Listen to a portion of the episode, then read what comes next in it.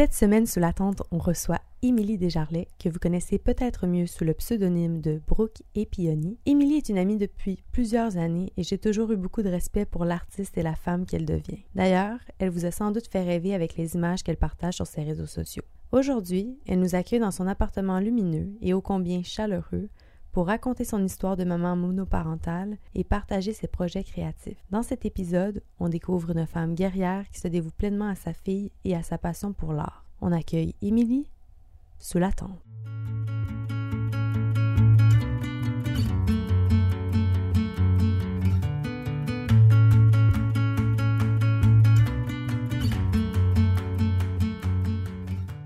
On est ici parce que, bon, j'avais vraiment envie de parler de toi. Tu sais, je te vois aller en tant qu'amie, mais je te vois aller aussi sur euh, tes réseaux sociaux. Puis je sais que ce que, ce que tu postes, c'est la réalité parce que je suis assise dans ton salon, puis j'ai clairement un paysage. Euh, Mis à part le tracteur renversé sur le et la couche sur le divan. Oui, mais ça, ça, on peut faire fi de ça parce que pour le reste, je veux dire, tout est magnifique on, connaît, on connaît beaucoup ta maison parce que c'est un, puits de beauté créative. Merci, mon Dieu. Mais on connaît pas beaucoup Émilie. J'aimerais, comme première question, te demander euh, qu'est-ce qui met la lumière dans tes yeux? En général ou sur un sujet en particulier? Ben, ce qui te vient en tête, là, Ben, évidemment, ma fille, ce serait la première chose que... C'est la première chose qui me vient en tête.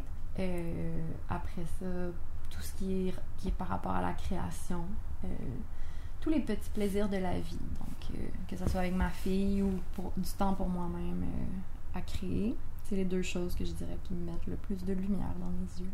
Oh, c'est beau ça! Puis je pense que on fera le pont tout à l'heure, mais ta fille est une source de créativité également. Oui, c'est ça. Mm. Maintenant, pour qu'on comprenne un peu ce qui t'a mené à faire ce que tu fais aujourd'hui, mhm. j'aimerais que tu nous parles de ton parcours qui peut être un peu académique et professionnel à la fois, mhm. euh, des étapes qui t'ont mené à ce que tu fais maintenant aujourd'hui. Mais encore aujourd'hui, je sais pas exactement qu'est-ce que je fais là. Je pense pas qu'il y a un. Je suis encore en train de trouver la balance entre euh, vie familiale puis emploi. Mais là, pour le moment, je fais plus la création de contenu pour euh, pour Instagram, euh, puis du stylisme. Euh, je travaille aussi dans une boutique euh, à Saint-Lambert, puis je fais beaucoup de. Comment dire donc Mis à part mes tâches au travail, mais aussi je fais du stylisme avec les objets, la présentation visuelle plutôt qu'on appelle. Puis pour, pour arriver, là, ben, jadis, quand j'avais 18 ans, j'ai été au cégep du Vieux-Montréal en art plastique. Euh, j'ai vraiment beaucoup aimé. Puis c'est à partir de ce moment-là que j'ai rencontré des gens qui me ressemblaient plus. Je me suis fait des bons amis que. Allô Yavana Que je vois pas toujours souvent, mais c'est des amis avec qui ça connecte vraiment. Surtout sur le plan, ben, le plan personnel. mais personnel, ouais. Des, parce que au, au secondaire, tu sais, j'ai encore mes amis du secondaire que j'aime full. Il y en a qui ont pris des directions différentes. Je les vois pas souvent, puis quand je les vois, c'est comme toi, dans le fond, qu'on se voit pas 10 ans, ça change rien, mais sur le plan artistique, je trouve que c'est vraiment là que j'ai trouvé euh, des gens qui me ressemblaient plus. Par la suite, j'ai été étudiée en esthétique euh, parce que j'aimais beaucoup le maquillage, puis je, m'étais dit que c'était euh, le moyen le plus facile d'accéder au domaine de la beauté, dans le fond. Ben, j'ai rencontré une très bonne amie à moi, Annabelle, en faisant ce cours-là. Puis à part mon amie Annabelle, mais j'en ai pas retiré grand chose. mais c'est déjà quand même. ouais, ouais, c'est. Ben, je la connais. Avec, ouais, avec Annabelle, puis après ça, j'ai voyagé avec elle pendant un mois au Chili, puis c'était, ça m'a ouvert sur les voyages. Après ça, hum, hum, hum, j'ai. C'est quoi que j'ai fait donc? Ah oui, je suis retournée à l'école, j'ai fait un DEP en présentation visuelle et décoration d'intérieur ça faisait vraiment longtemps que j'y pensais. J'avais pensé retourner au cégep en présentation visuelle, mais là, je m'étais dit que pour sauver du temps, j'allais aller faire un DEP. Puis, euh, c'est ça, pour sauver du temps. Puis, finalement, c'était seulement un an de moins, le DEP. Mais c'était beaucoup condensé, là. Décoration d'intérieur puis présentation visuelle, c'est vraiment deux domaines qui se rassemblent ensemble, mais que c'était beaucoup trop de matière en un an et demi pour vraiment euh, être expert en décoration d'intérieur, par exemple. Donc, je serais pas à l'aise de travailler dans ce domaine-là. C'est pour ça que je préfère plus dire que je fais du home staging puis du styliste que designer d'intérieur. Puis, C'était quoi la question déjà? c'est ce qui t'avait mené ah, oui, oui, à, que je ce que ben, c'est mon parcours académique, c'est un peu ça, là. Ça, ça a été varié, mais toujours un peu dans. Il y avait toujours un peu d'art dans qu'est-ce que je faisais. C'est, ça m'amène à, à, parler de Brooke et Piani, mm-hmm. qui est euh, ton projet actuel. Mm-hmm. on, on, en, on en a parlé un petit peu en pré-entrevue, puis euh, je voulais savoir, en fait, Brooke et Piani, il y a quelque chose de très créatif dans ce projet-là. Je mm-hmm. voulais savoir comment tu nourris cette créativité-là. En fait, ben quand j'avais commencé, ben, c'est quand ma fille, juste avant d'avoir ma fille, je, m'étais enregistrée comme entreprise, puis j'avais trouvé le nom, puis j'avais passé beaucoup de temps là-dessus, puis je m'étais dit, ah, je vais faire un Etsy. Les premiers mois, c'est ça, je faisais du dessin, de la peinture, puis euh, de la linogravure, puis c'était vraiment le fun parce que le soir, elle se couchait, puis moi, ça me laissait le temps, du temps pour moi. Arriva à cinq mois, ben, elle a décidé de pas dormir, de plus dormir le soir. Donc, euh, à partir de cinq mois, j'ai jamais pu, dans le fond, il y a quasiment deux ans maintenant, j'ai jamais pu recréer comme avec du dessin ou de la peinture parce que je trouve pas l'énergie ni le temps de m'installer. C'est quand même beaucoup de préparation. Puis, donc, c'est là que mon projet a dévié puis que ça c'est devenu un peu axé sur ma fille. Dans le fond, c'était elle ma muse, si on veut, que je prenne en photo. Puis, quand j'ai commencé le projet dans ma tête, c'était vraiment pour, les, pour faire de l'art. Puis après ça, quand venu le temps qu'elle dormait pas, mais ça a dévié vers la création de contenu sans le savoir, parce que je savais pas c'était quoi. Puis je faisais ça sans vraiment avoir des intentions. Ça, a commencé quand je suis déménagée euh, seule avec elle euh, à six mois j'ai commencé à faire des échanges avec des compagnies pour des vêtements. Puis donc c'était toujours ma fille qui était ou seulement ou simplement nos moments entre nous que je la trouvais belle, qu'elle dormait, que je m'amusais à faire des, images avec elle. Puis là le temps passé, puis j'essaye de la retirer tranquillement de mes réseaux sociaux parce que ça a toujours été un sujet délicat pour moi l'exposer sans son consentement. Tu sais pas, c'est certain que c'est ton enfant, tu veux la montrer, c'est la, dans ta tête, c'est la plus belle, la meilleure. Mais pour elle, tu sais, je sais pas dans c'est quoi l'impact que ça va avoir sur elle qu'elle a été autant exposée. Je suis pas une superstar là. C'est nouveau, fait c'est nouveau, c'est ça, on, le sait, pas. Tu sais, il y a. Marilou qui montre pas sa fille, puis j'ai vraiment beaucoup de respect pour ça parce que tu sais, tu veux pas avoir à vivre avec le l'impact, c'est ça, l'impact des gens, l'opinion sur ton enfant. Tu sais, moi, je suis vraiment chanceuse à ce jour, je n'ai que des commentaires positifs, puis c'est le fun parce que ça fait, tu sais, tu passes tellement de temps seule quand tu es une mère monoparentale, puis même des mères pas monoparentales, ils vivent beaucoup d'isolement. Instagram, ça m'a vraiment aidé à, rencontrer des nouvelles personnes, puis à développer des liens avec des gens qui me ressemblent, puis échanger sur, tu sais, même des, amis que j'ai qui ont pas d'enfants, tu sais, ils sont fans de Brooke puis de ces conneries qu'on voit souvent.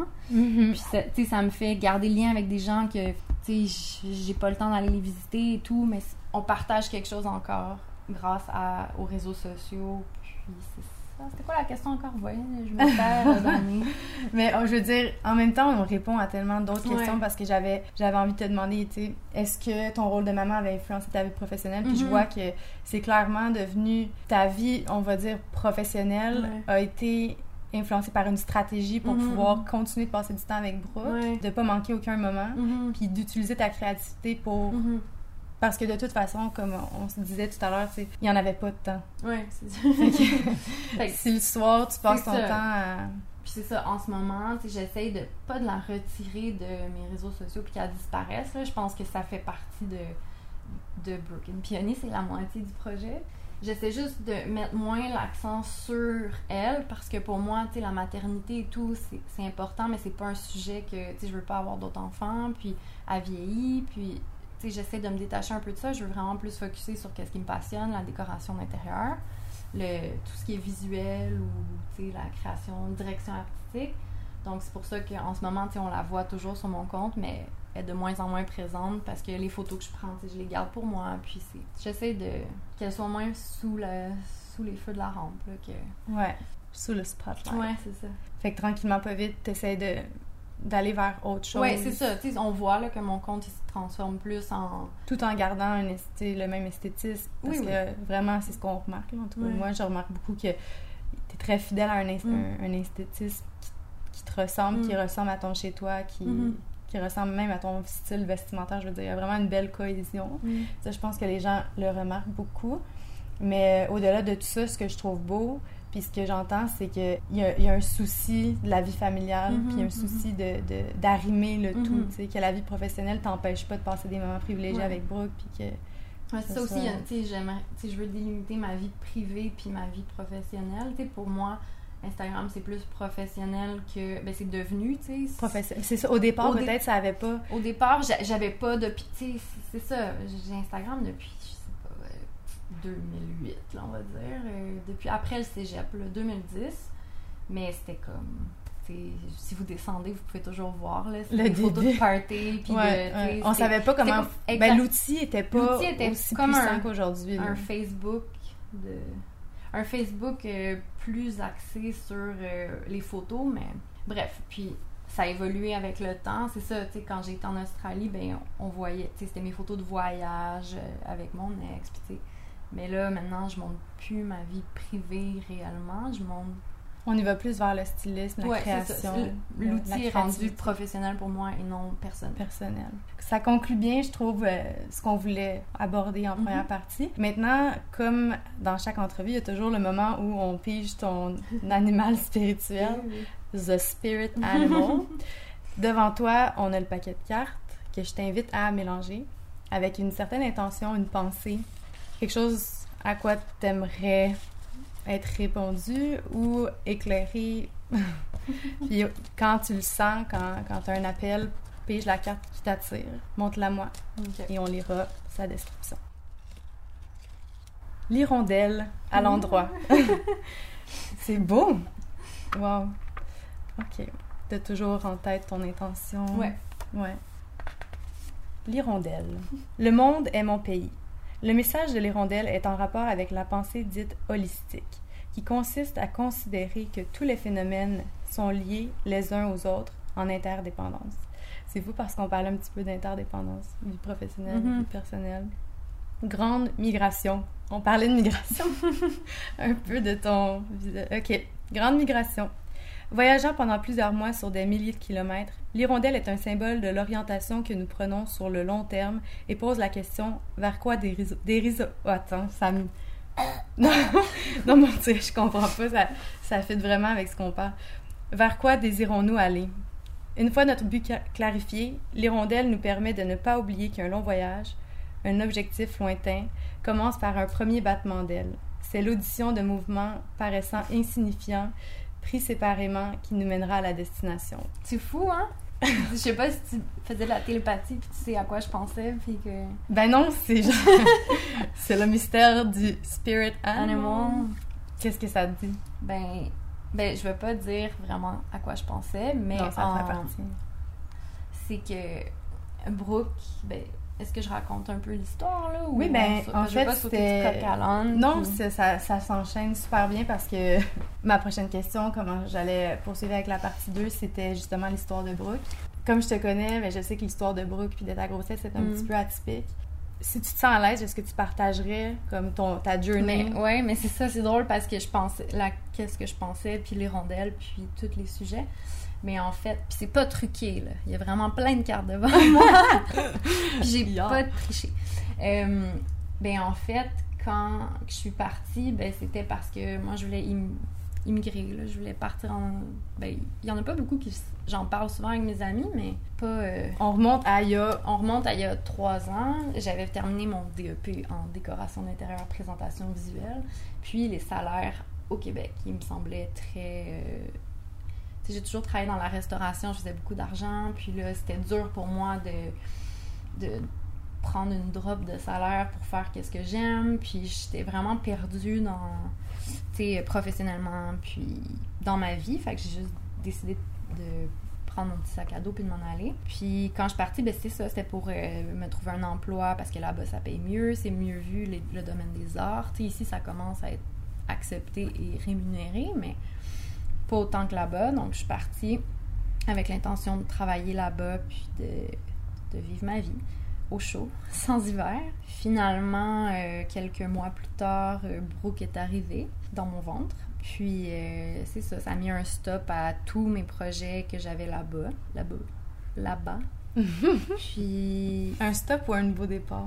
ben c'est ça. Un, pour moi, c'était un stop. C'était la fin du monde parce que c'était au début de ma grossesse, c'était correct parce que j'étais avec le père, puis c'était comme dans les films, c'était on est dans un pays étranger, ta ta ta, puis la plage, la plage, le surf, c'est bien beau, ça fait son temps. La vraie vie arrive, puis c'est ça, c'est pas tout le monde qui s'en fait pour la vraie vie. Euh, donc quand j'étais six mois, cinq mois enceinte euh, pour faire les tests médicaux et tout, je suis revenue avec Brooke dans mon ventre, mais je suis revenue seule, donc j'avais pas euh, je pouvais pas travailler. J'ai dû. En fait, mon plus gros deuil, ça n'a pas nécessairement été le père de Brooke, ça a été plus euh, l'Australie.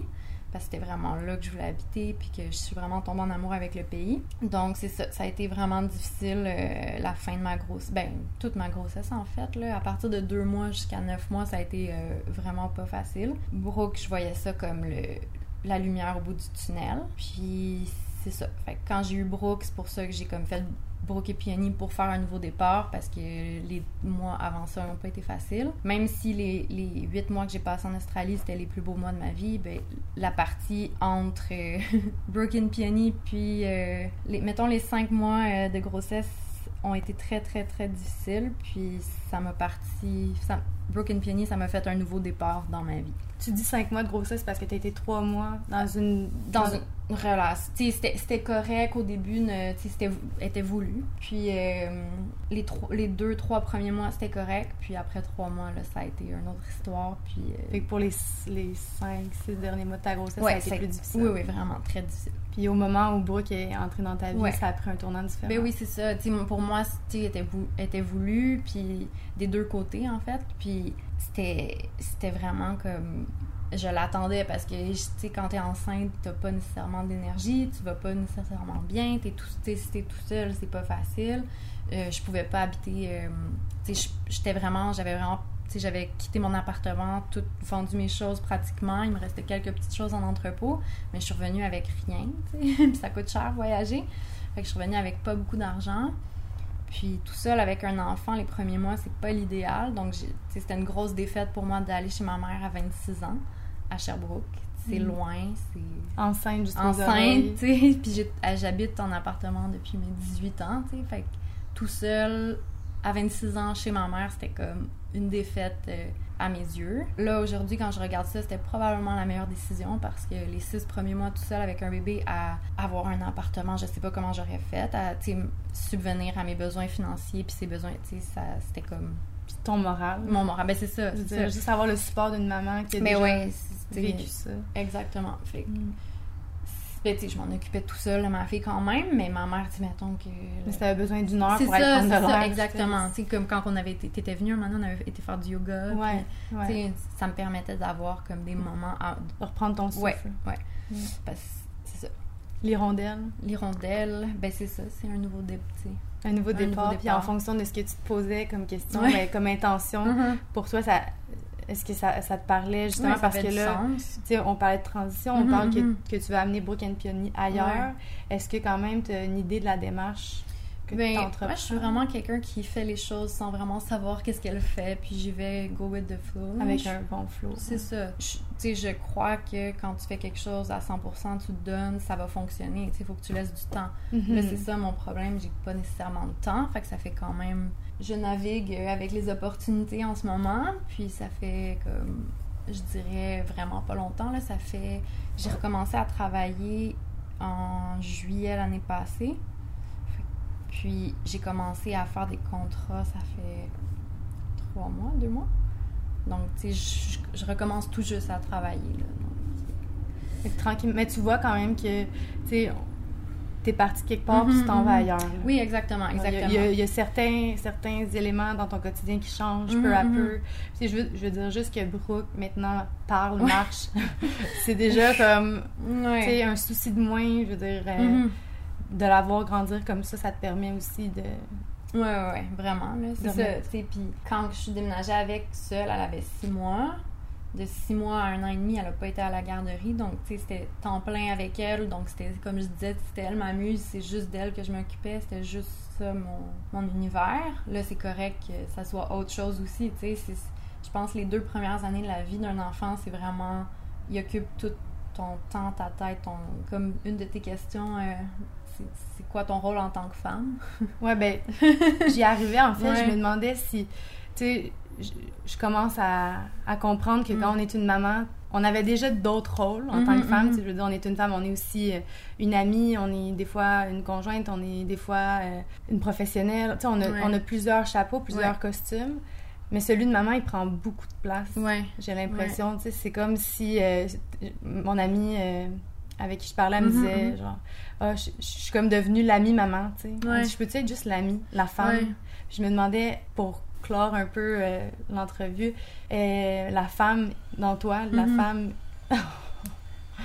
ouais, quelqu'un qui a décidé de faire... Euh, la tondeuse. La tondeuse. Mais est-ce que ça dérange? Ça dérange pas? On... Non. On va quand même... Ou la sableuse. Ouais, la sableuse. c'est comme une grosse question sentimentale, mais je pense que on va faire fi de la sableuse puis on va juste aller. on va parler fort. Ouais. La femme, en toi, elle en est où? Ben, c'est ça. je pense que, il y aura peut-être des mères monoparentales. Je veux pas parler au nom des mères monoparentales parce que je suis sûre qu'il y en a plein qui vont pas être d'accord, mais pour moi, t'as pas le choix de te mettre de côté pour ton enfant. C'est. moi, ma situation est injuste, puis il faut que je, vis avec ça, puis elle va toujours l'être dans le sens que j'aurai jamais d'aide de son père. Donc, ça veut dire que, oui, j'ai de l'aide de mes amis, de mes parents, mais au bout du compte, le soir, Brooke, c'est toujours 100% ma responsabilité. Donc, je sais pas comment dire. mon rôle de femme, je vais pouvoir le reprendre graduellement avec l'évolution de Brooke parce que, tu là, elle va commencer à être pro bientôt. Elle parle, comme tu le dis, tu ça m'enlève beaucoup de, de stress et de. Je comprends, puis c'est plus, de plus en plus facile. Mais pour les deux dernières années, mon rôle de femme, c'était m'occuper d'un enfant, puis c'était matin jusqu'au soir. Il y a quelqu'un qui m'avait demandé c'est quoi le temps pour, pour soi, mais pour moi, j'en ai pas eu. Le soir, quand elle finit par s'endormir, des fois ça peut être très long, mais sortir dans, dans un bar, dans des événements, c'est pas. Le monde aussi, c'est ça qu'ils comprennent pas tout le temps, que pourquoi tu veux pas juste venir, une fois de temps en temps, mais une fois de temps en temps, cette journée-là, ça va, ta fatigue va s'étirer sur plusieurs jours. Puis, tu je veux pas pénaliser ma fille puis l'empêcher de. Tu sais, je sais pas comment expliquer. C'est que c'est tellement demandant puis exigeant que je préfère juste m'occuper d'elle puis de mettre de côté ma vie sociale un peu, puis la reprendre éventuellement. Tu c'est certain que je comprends que j'ai des amis qui vont peut-être. Tu sais, j'ai des amis qui sont partis de ma vie puis c'est correct. Puis il y en a d'autres que j'ai gardés puis que, tu sais, je, sais qu'ils m'aiment pour vrai parce qu'ils continuent à comme Florence, allô Florence, euh, et Cassandre évidemment. Mais tu sais, même si je suis pas disponible en tant qu'amie pour aller souper avec elle, puis faire des activités, elle, vient quand même ici passer du temps, m'aider ou tu sais c'est ça. c'est dur de comprendre pourquoi que. Mais ben, je comprends qu'il y ait des personnes que ça ça fonctionne pas parce que tu sais je sais je sais même pas comment ben, l'expliquer c'est comme je veux pas être la mauvaise amie. j'ai déjà été une très bonne amie pour certaines avant d'avoir Brooke. Là, en ce moment, je suis indisponible. Là, je sens qu'en ce moment, je peux redevenir l'amie de. Tu j'ai plus de temps avec le travail et tout. Ça va mieux pour euh, Brooke va à la garderie. Puis. Mais avant de te mettre cette pression-là, je pense qu'il faut que tu prennes du temps pour toi. Ouais, c'est ça. Des, des, des, moments pour te retrouver toi, mm-hmm, surtout mm-hmm. dans ta créativité, parce que ça te va bien, puis t'es lumineuse là, quand t'es créative. Ah, t'es cute. Bref, mais c'est ça. Moi, ma partie que, en tant que femme, que je trouve, c'est, toute ma vie sociale que je.